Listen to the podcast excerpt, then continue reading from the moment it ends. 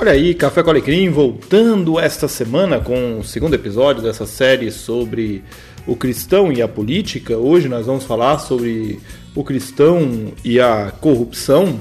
Só que antes de irmos para o episódio, preciso mandar aqui alguns salves. Primeiramente, um salve para minha amiga lá de Campinas, Regina Flora. Sim, Regina, um grande abraço para você. Muito obrigado aí por prestigiar os nossos episódios Mandar um salve também para a arroba TamiG3PG, arroba Tami underline G3PG, lá no Twitter. Volta e meia a gente está se falando ali, né? E ela é, sempre reagindo aqui às postagens, né? É, o episódio anterior sobre a relação do cristão e como conciliar é, a fé com a ideologia política, ela mandou um meio complicado, né? Meio complicado. É meio complicado mesmo, né? Não tem jeito, né?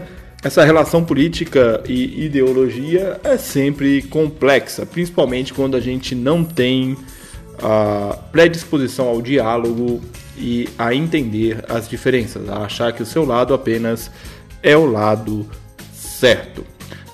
Ainda preciso mandar um salve para o grande Taz, Thiago Augusto do Vitrola. Grande Taz, um abraço para você, cara. E a gente precisa tornar verdade, parar de cariocar, né? Porque é o carioca que diz vamos marcar e nunca marca, né? A gente tá aí falando vamos marcar o nosso café, vamos marcar o nosso café e nunca marcou. Então vamos marcar o nosso café, Taz, e vamos aproveitar e transformar esse café num bate-papo bom aí para os nossos podcasts, né?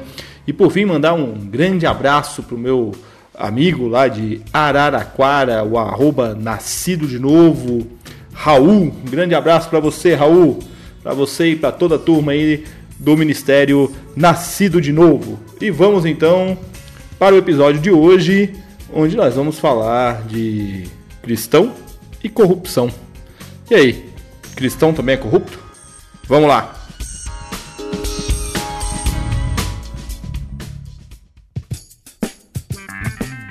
Sim, Café com Alecrim! Seja muito bem-vindo, seja muito bem-vinda a este segundo episódio das relações políticas com o cristão e hoje nós vamos falar sobre o cristão e a corrupção. Você já parou para pensar que o grande problema da corrupção está na nossa natureza pecaminosa? Pois é. Você e eu somos pecadores. Você e eu somos pessoas é, manchadas e marcadas em nosso DNA pelo pecado, em nossa estrutura pelo pecado. E a nossa natureza pecaminosa nos coloca diante de uma realidade cruel da corrupção.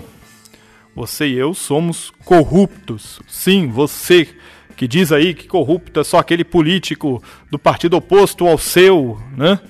É, que corrupto é só o partido da oposição, que corrupto é só o partido da situação, que corrupto é o presidente, é o prefeito, é o deputado, é o senador, é o vereador.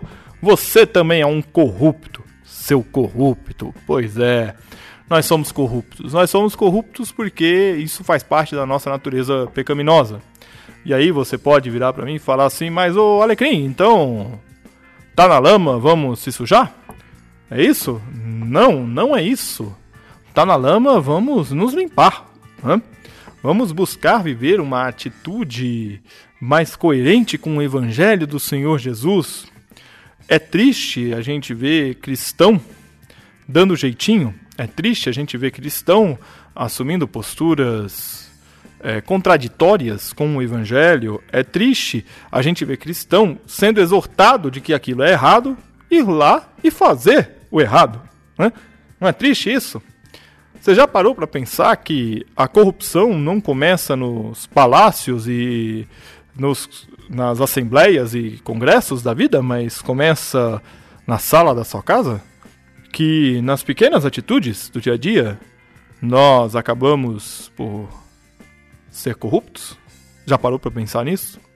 Pois é, corrupção tá aí, a gente é desafiado todo dia a não ser corrupto, a não mentir, a dar o troco certo ou receber o troco certo, a não dar um por fora para resolver a questão, a não tirar vantagem, quando na verdade tudo indica que nós devemos tirar vantagem, eu costumo dizer que a maneira como a sociedade brasileira e as leis brasileiras são feitas é, há de fato um, um convite a sermos corruptos, né?